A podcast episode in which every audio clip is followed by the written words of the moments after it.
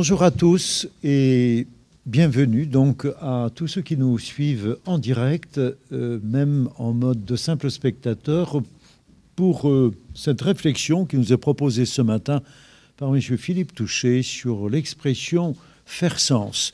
Nous en sommes donc à notre deuxième partie. Je te remercie, cher Philippe, d'avoir accepté de nous faire réfléchir là-dessus. Les élèves de M. Langevin euh, sont là également. Et euh, sans plus de transition, peut-être euh, on s'abandonne au plaisir de t'écouter. Merci. Alors je vais peut-être commencer par résumer ce que nous avons acquis ou plutôt interrogé jusqu'alors. Nous avons vu que faire sens est une affaire qui à la fois est aussi quotidienne et courante que euh, la parole elle-même, euh, et que pourtant elle est toujours euh, déjà complexe au sens de la médiation. En fait, nous entendons des mots, c'est-à-dire des sons, mais nous comprenons un sens. Et en tant que nous savons en permanence cette obligation de passer du mot au sens de la parole écrite, par exemple, à la signification, nous voyons bien que euh, le, sens appartient euh, pour au moins la moitié à celui qui écoute et non pas seulement à, celui qui parle. Par conséquent, euh, faire sens est toujours une affaire infiniment plus complexe qu'on ne croit, puisque euh, le sens est toujours un faire, c'est-à-dire il est pris, avons-nous dit, dans une certaine action, de la même façon que moi-même, dans ma perception et dans ma, mon interprétation, je ne vois et je ne veux voir que ce qui correspond au projet de mon faire, de la même façon, nous ne comprenons peut-être dans le discours des autres que ce qui correspond à notre identification du faire et donc à l'effet de ce discours sur nous, son efficacité sur nous. Donc on pouvait se demander si, au fond,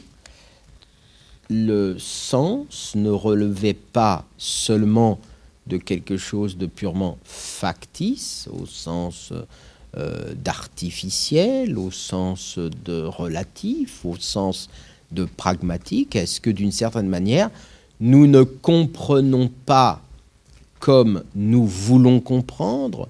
Est-ce qu'au fond, nous n'interprétons pas toujours dans le sens le plus subjectif de la relativité de nos projets? Est-ce que nous ne comprenons pas seulement ce que nous désirons? Est-ce que nous ne comprenons pas seulement ce que nous avons besoin de comprendre, etc. Et vous voyez bien que nous étions confrontés dans ce risque d'un pragmatisme de l'interprétation. Nous étions confrontés à la difficulté d'une absence de signification véritable, car si enfin chacun comprend ce qu'il veut faire du sens, eh bien il n'y a plus de sens. C'est-à-dire que rien, pas même l'œuvre par exemple, ne n'aurait aucune réalité en termes de sens. Il n'y aurait aucune réalité du sens puisque nous n'interpréterions jamais que ce que nous voulons reconnaître, que ce que nous avons besoin de comprendre. Bref, ce serait le règne du pragmatisme de la doxa, ce serait le règne de la multiplicité perpétuelle des interprétations.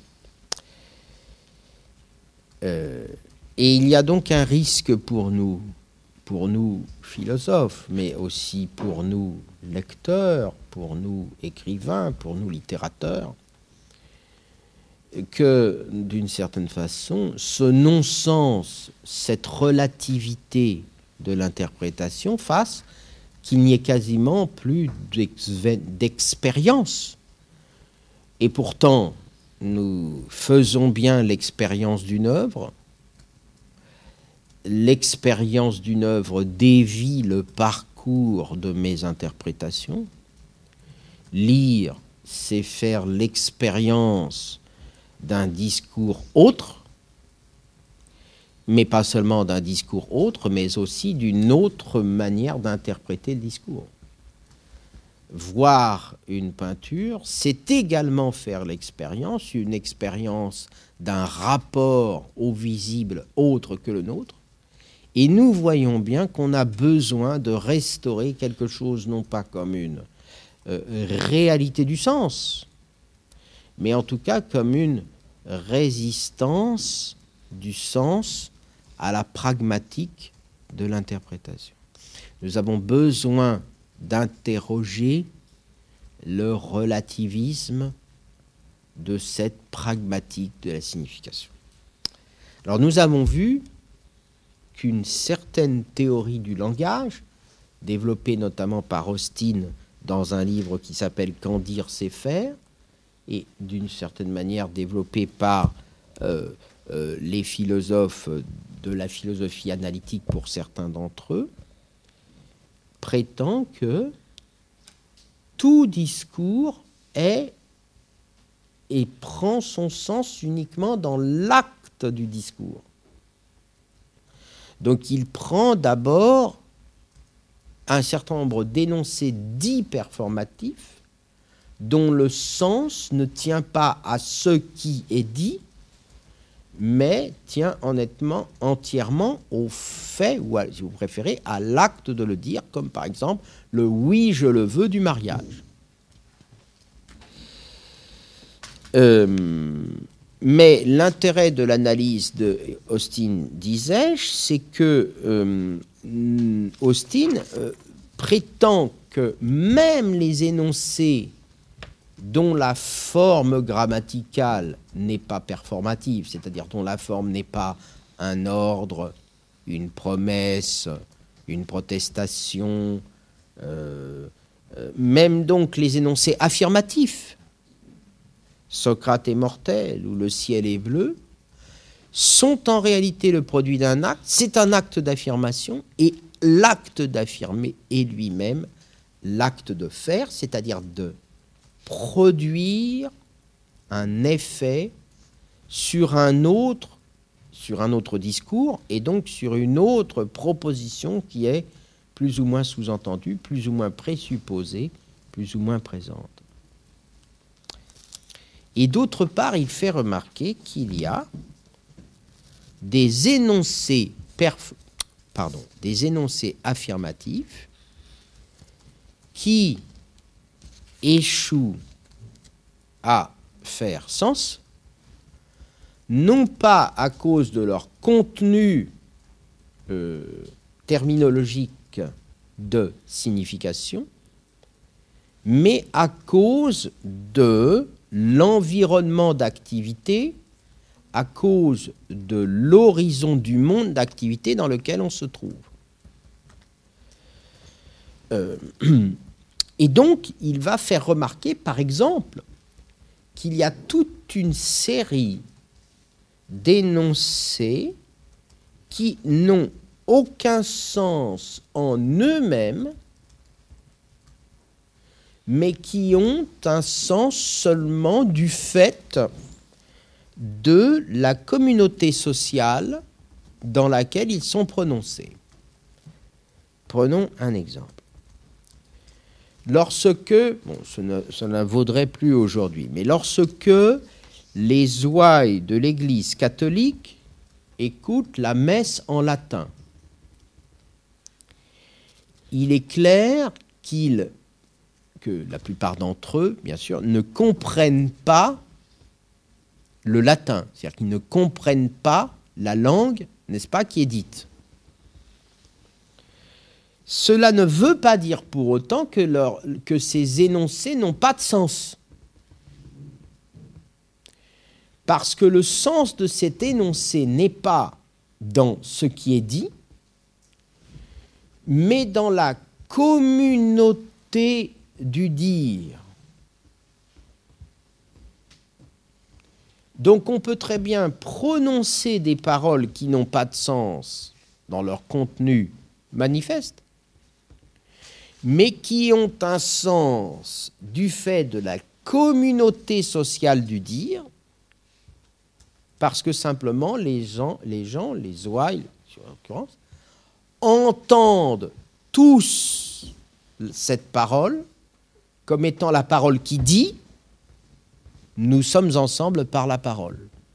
Oui, bon. Donc, on peut participer d'une communauté en entendant un discours dont nous ne comprenons pas la signification. On peut appartenir à une communauté en prononçant un discours qui n'a pas de sens.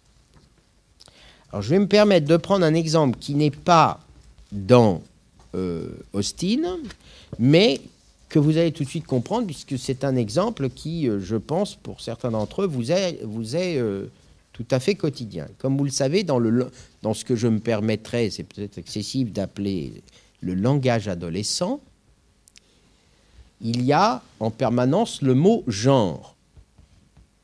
Hein, qui, confine d'ailleurs la plupart du temps une sorte de névrose verbale. Le mot genre apparaît à plusieurs euh, moments dans le discours. Alors le mot genre, mais rassurez-vous, d'autres générations antérieures aux vôtres ont inventé des mots qui avaient une fonction tout à fait comparable. Comme vous le voyez, le mot genre n'a aucune signification, et en tout cas n'a aucune signification qui se rapporterait au sens du discours prononcé. Le mot genre est donc en réalité un marqueur symbolique de communauté. On ne dit pas genre pour dire quelque chose, on dit genre pour être reconnu dans la communauté symbolique d'une certaine communauté de parole. C'est-à-dire, on ne parle pas pour dire, on parle pour être. pour, pour, pour, pour, pour communier. C'est pour ça que c'est le même, d'une certaine façon, c'est un exemple qui est comparable à celui de l'Église. Je ne parle pas pour dire, la plupart du temps, quand les gens disent genre, c'est comme la messe en latin, même si le, rapprochement paraît excessif, mais euh, c'est comme la messe en latin, les gens ne comprennent pas ce qui se dit, mais là n'est pas l'objet. L'objet n'est pas que ce mot ait un sens au sens de son contenu, il a un sens au sens de la posture symbolique du pouvoir de communauté qu'il me confère. Troisième exemple, par conséquent, revenons, si vous voulez bien, au théâtre. il est tout à fait frappant que au théâtre, le personnage ou les personnages appartiennent parfois et même souvent à des milieux sociaux distincts. Je pense par exemple à la différence, euh, prenons l'exemple du médecin malgré lui, hein, à la différence entre Sganarelle et euh, le, comte, le duc ou je ne sais quel euh, noble qui va euh, le recruter pour soi-disant soigner la, le mutisme de sa fille. Or, la force du médecin, malgré lui, c'est qu'il est capable d'imiter, sans le comprendre, le discours des médecins officiels, qui est une, une confrérie à laquelle il n'appartient pas, puisqu'il est au plus bas de toute l'échelle sociale, puisque c'est quelqu'un qui fait des fagots un fagotier, c'est-à-dire c'est quelqu'un qui ramasse dans la forêt des morceaux de bois morts pour les mettre dans le feu. Donc on est à peu près, euh, on est à peu près au plus bas degré de l'échelle sociale, même à l'intérieur de la paysannerie. C'est-à-dire qu'il est plus bas que les paysans. Et dans, l'esprit évidemment euh, du théâtre de l'époque, plus bas que le paysan, c'est plus bas que la stupidité la plus basse. Bon. Or, ce même plus bas que les paysans a une capacité d'imitation qui fait qu'il est capable d'imiter le discours des docteurs en parlant en faux latin. Et comme il sait que les nobles croient les docteurs au motif qu'ils ont la science latine, ou la science du latin, il n'est pas nécessaire qu'ils disent des choses vraies, il n'est pas même nécessaire qu'ils emploient une langue véritablement latine, il lui suffit d'inventer un faux latin, d'inventer un faux discours latin, qui d'ailleurs fait des tas de clins d'œil au public, puisque dans ces faux latins, il mélange du français, euh, il latinise des mots français de sorte que tout le monde dans le public comprend qu'il euh, il invente. Mais ce qui est important, c'est la réussite de l'acte, c'est-à-dire en inventant un faux latin, il est médecin. Donc, la signification d'un discours ne tient pas du tout seulement à son contenu. Et euh, quelqu'un qui se mettrait à parler une langue avec un vocable qui appartiendrait à un certain milieu, dans un milieu social qui ne lui correspondrait pas, se ferait tout aussi peu comprendre que quelqu'un qui ferait l'inverse. Je veux dire par là que, de même que Sganarelle ne se ferait pas comprendre de la communauté des fagotiers, si elle existe, en parlant latin, de même, Sganarelle ne se ferait pas comprendre de, de la cour du noble qu'il emploie s'il se mettait à parler comme un fagotier, c'est-à-dire à parler le langage de l'ivrogne, en l'occurrence ici. Donc, euh, de la même façon, chacun parle dans le contexte du pouvoir social de reconnaissance que lui confère sa parole.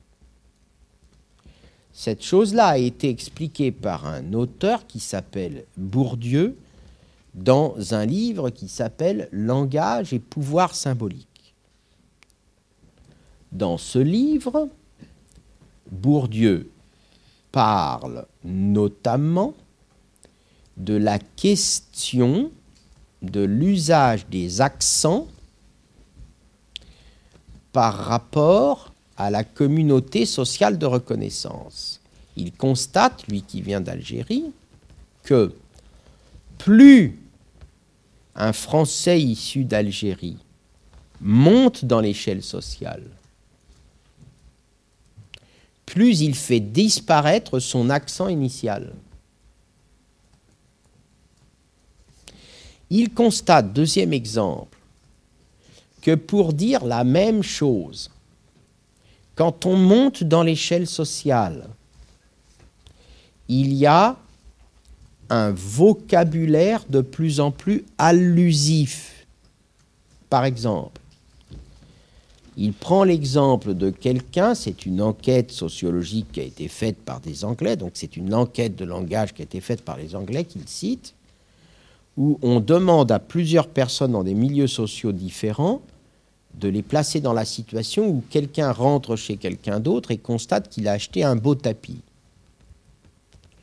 Lorsqu'on est dans le milieu ouvrier, la question du voisin qui entre, ça va être combien tu l'as, payé. Et ce sera sa manière de dire c'est un beau tapis. Plus on pose la même question à des niveaux sociaux différents, plus le rapport au prix du tapis devient allusif. Donc, au lieu de demander combien tu l'as payé, on va demander, on va dire, ce tapis paraît d'une grande richesse. Puis, plus on monte, on va dire, ce tapis est exceptionnel. Et puis, il est extraordinaire. Et donc, euh, Bourdieu explique que plus on monte dans l'échelle sociale, plus le langage s'éloigne de la réalité économique des effets. Plus on monte dans l'échelle sociale, plus on est dans le discours allusif. Mais pourquoi? Parce que si vous employez un discours non allusif dans, euh, la classe ouvrière, vous n'allez pas être compris enfin. Je veux dire, si vous vous mettez par exemple à dire dans la classe ouvrière, j'ai vu un tapis extraordinaire, vous ne serez pas reconnu dans ce marché social de la parole comme étant quelqu'un qui participe de la communauté.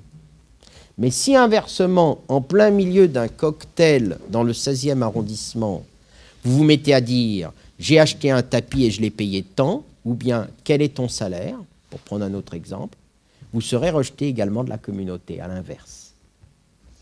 Autrement dit, Bourdieu nous explique que le sens n'appartient pas à ce qui est dit, mais au pouvoir que me confère ma parole sur la communauté sociale du dire. Et il termine en disant que cela explique notamment pourquoi certaines personnes n'ont pas la parole.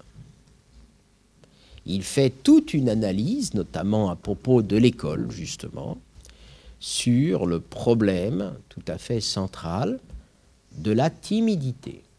La timidité de l'élève à l'école, par exemple. Il explique qu'on a très souvent l'habitude d'interpréter la timidité comme un phénomène psychologique. On pense que les personnes qui ne parlent pas, par exemple qui ne parlent pas en cours, sont des personnes qui le feraient au motif de leur peur euh, psychologique, de leur inquiétude morale ou de leur euh, complexion affective.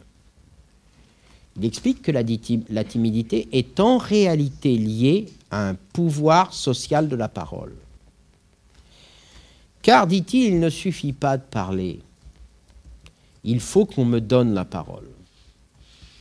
Et dans une société donnée, quelle qu'elle soit, je ne peux parler que si celui qui a le pouvoir de m'écouter m'a donné la parole. Et si je suis dans une posture où j'appartiens à l'intérieur de ce cercle donné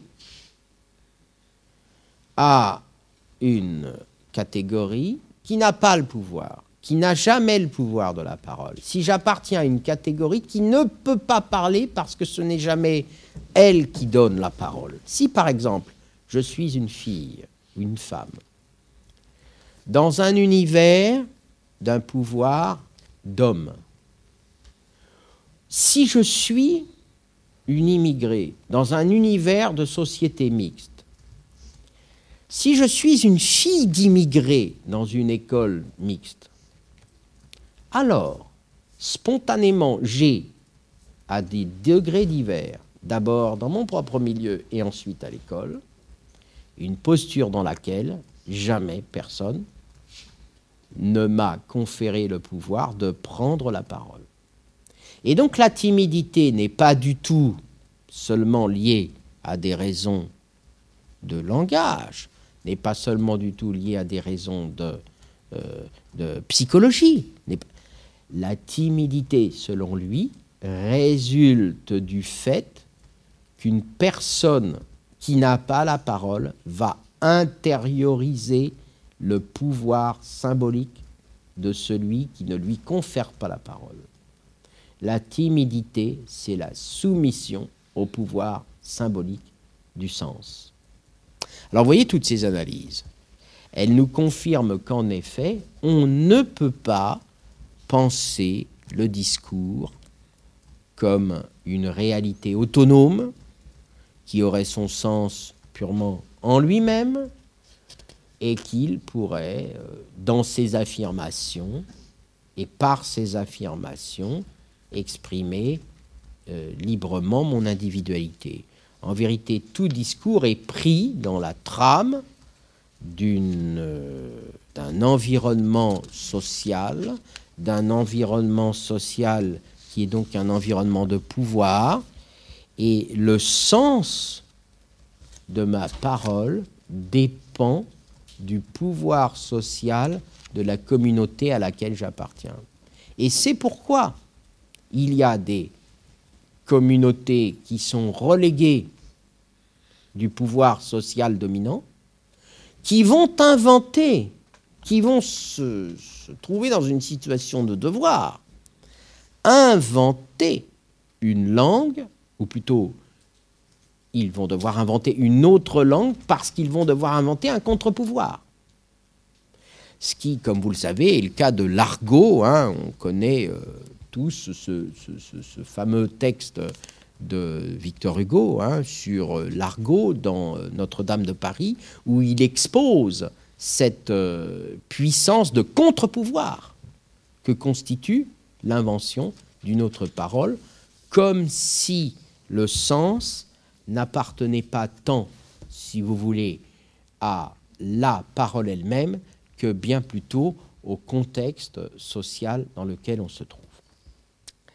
Alors arrivé à ce stade de notre analyse, on pourrait bien évidemment euh, en conclure que, euh, là encore, finalement, il n'y aurait aucune objectivité de la parole et même il y aurait encore un non-sens social de la parole que toute parole serait relative à un certain agir social, que toute parole serait relative à une certaine détermination sociale du pouvoir de dire. Il n'y aurait pas de parole sans un pouvoir de dire. Tout discours serait un ordre, en un certain sens. Et tout contre-discours serait une lutte contre l'ordre. Je vous renvoie de ce point de vue-là à la leçon inaugurale de Michel Foucault au Collège de France qui s'appelle L'ordre du discours, où il expose précisément cette espèce de soumission de toute parole officielle, de toute parole institutionnelle à la puissance du pouvoir. Mais peut-on admettre, disais-je, une telle conception ultra-pragmatiste, ultra-opératoire, ultra-relativiste de la signification Peut-on admettre que d'une certaine façon, le rapport au sens soit toujours biaisé, médié, transformé par nos usages, par notre histoire, par notre milieu, et qu'il n'y ait finalement jamais aucune rencontre de signification? C'est là que, pour finir, je vais, euh, pour contrecarrer en quelque sorte cette euh, ce risque pour contrecarrer cette, euh, cette, ce non-sens, vous parlez euh, de Lévinas dans un dernier temps. Alors pourquoi vous parlez de Lévinas, hein, qui est un, philosophe français qui euh, a écrit sur le visage, comme vous le savez peut-être, mais qui a également écrit sur la parole et dans un de ses ouvrages qui s'appelle Autrement qu'être, il y a toute une analyse justement sur euh, le sens de la parole dans un passage où il expose la différence entre le dire et le dit. Alors, d'abord, essayons de, de mettre en, contexte quelques minutes euh, l'analyse que fait euh, Lévinas, du langage en général et euh, de l'interprétation en particulier. Comme vous l'avez vu, le fil conducteur de tout ce qu'on a analysé sur l'interprétation jusque-là, c'est l'idée d'identification. Je comprends un discours parce que je peux identifier la chose dont il me parle, parce que je peux le reconnaître et je peux m'y reconnaître. Je comprends la parole parce que je peux m'identifier au milieu de paroles auxquelles moi-même j'appartiens. Je peux même comprendre un discours qui n'a pas de sens parce que je peux m'identifier à la communauté sociale à laquelle la, prononciation de ce discours me fait euh, appartenir. Je peux me faire passer pour un autre parce que j'arrive à, comme Sganarelle, à exister en imitant la parole d'un milieu qui n'est pas le mien. Bref, toute la logique de l'interprétation est basée sur l'identification. La reconnaissance. Ce que l'autre me dit, je le comprends, c'est-à-dire que je le prends avec moi parce qu'il fait sens à partir de moi ou à partir de ce que je veux être, ou à partir de mon projet. La première remarque que fait Lévinas, c'est que cette, cette théorie du sens comme identification passe à côté d'un phénomène tout à fait fondamental, qui est que les autres ont parlé avant moi. Et que les autres, ayant parlé avant moi, et comme il y a toujours eu des autres avant moi, ma parole, quelle qu'elle soit, et même ma compréhension, est toujours un acte second, un acte qui vient après un acte diachronique, va dire Lévinas. Un acte qui, d'une certaine façon, fait que je ne suis pas tant confronté à la reconnaissance que d'abord et toujours à la méconnaissance.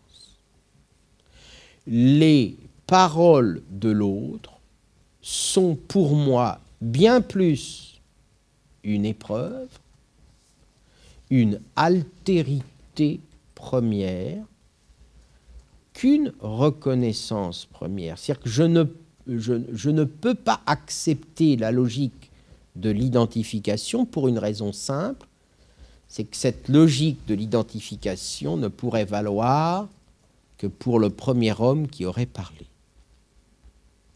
Or, comme je suis le dernier des hommes, par définition, le dernier des hommes, non pas qu'après moi il n'y a personne, mais que je suis diachroniquement l'effet d'un monde de paroles qui me précède, il y a en quelque sorte toujours un, un autre, une altérité fondamentale, il y a quelque chose qui résiste à toute identification du fait de la pluralité des autres qui me précèdent.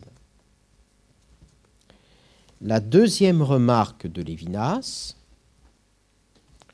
c'est que lorsque je parle, je prononce un discours, je dis.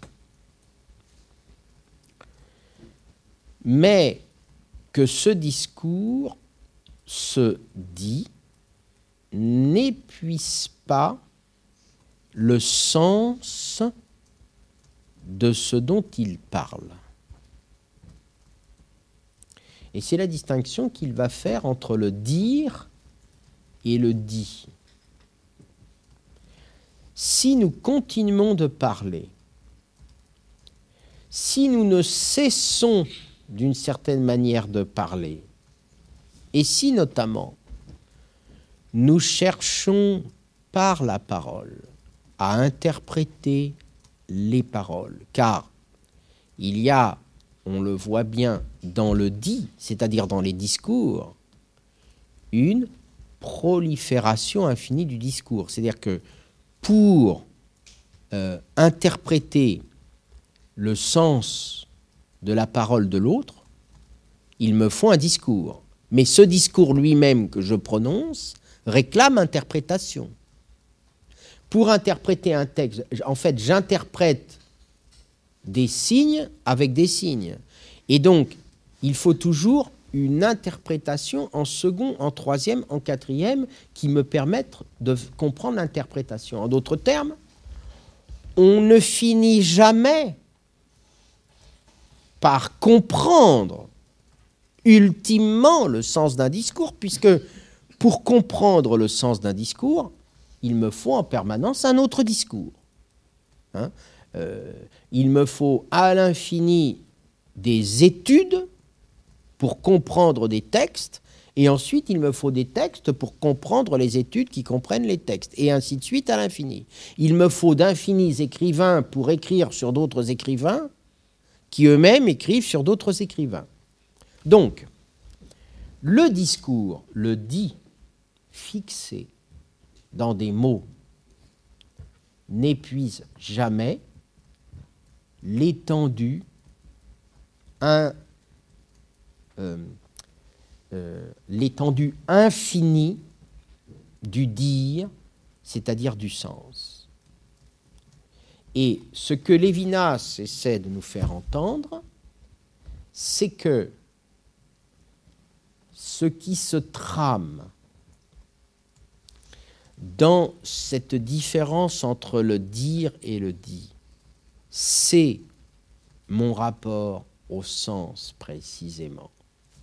C'est-à-dire que ce qui fait véritablement sens, ce n'est pas que je comprenne, ce n'est pas que j'identifie, mais c'est que quelque chose dans le rapport à l'autre, quelque chose dans le rapport au discours de l'autre, quelque chose dans le rapport à la parole qu'est le visage de l'autre ne se laissera jamais identifier, ne se laissera jamais réduire au dit. Et nous avons justement là une épreuve de résistance. Nous avons là précisément quelque chose qui échappe à la relativité des interprétations.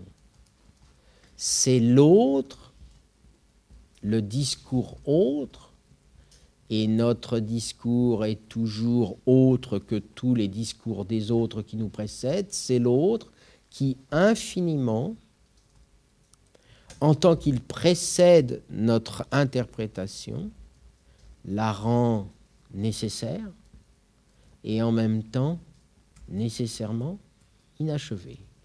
Et c'est précisément parce que ce discours ce discours autre est inachevé et qu'il est inachevable, que cela fait sens.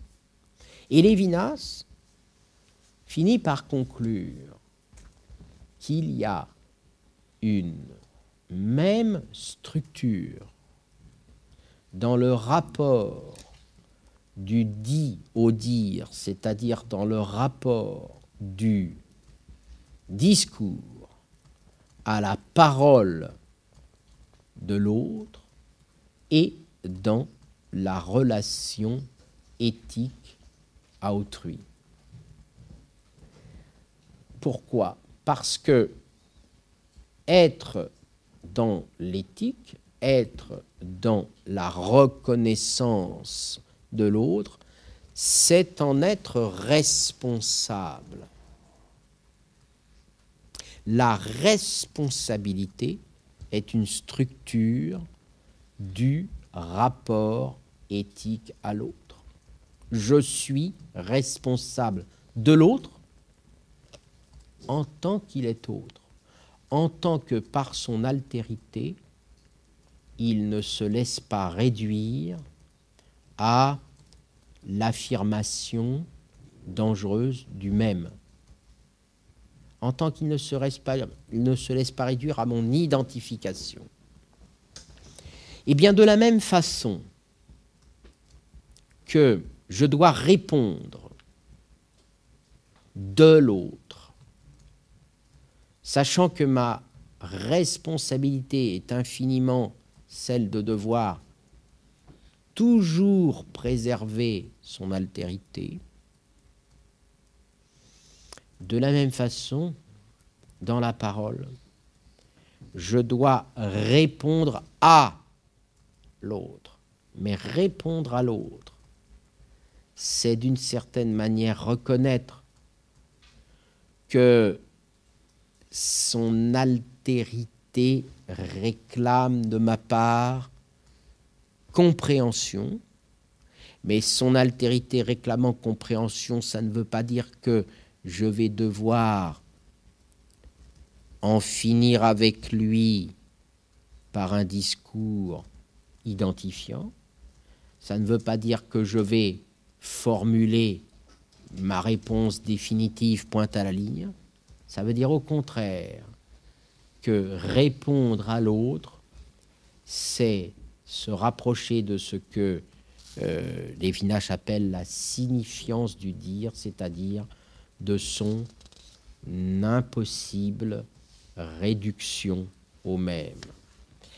Et donc, pour conclure, je suis toujours passif face au sens dès lors que je comprends que c'est euh, l'impossibilité de réduire le sens de l'autre qui m'oblige à parler.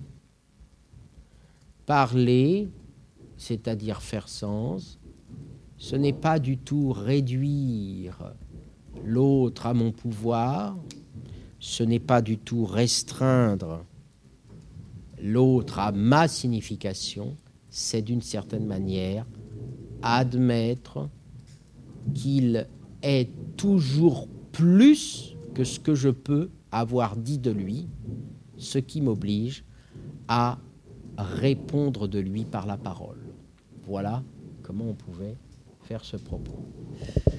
Nous arrivons, je pense, au terme quand même de cette matinée. Nos élèves sont requis par d'autres tâches immédiatement. Je vous propose de remercier vivement Monsieur Touché pour cette euh, très belle contribution. Et c'est d'autant plus appréciable que nous sommes dans un contexte un peu particulier pour les déplacements dans la région parisienne qui reçoivent ici l'expression de notre gratitude. Et je souhaite donc, euh, pour ceux qui voudront nous lire en, ou entendre en différé, euh, que euh, très rapidement vous puissiez avoir à votre disposition la version vidéo et la version audio. Vous connaissez notre canal Dailymotion qui donne systématiquement à votre disposition tous nos et toutes nos conférences données dans le cadre du projet Europe Éducation École. Ne négligez pas non plus des fichiers podcast du projet Europe Éducation École qui sont en train d'être lancés.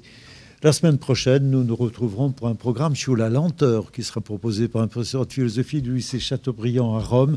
Si vous êtes euh, intéressé par le sujet, ne manquez pas ce rendez-vous, il sera très intéressant. Merci à M. Langevin de nous avoir assisté également dans cette matinée, à ses élèves et aux classes qui nous ont suivis en connexion de simples spectateurs. Bonne fin de journée à tous et au plaisir de vous retrouver. Merci.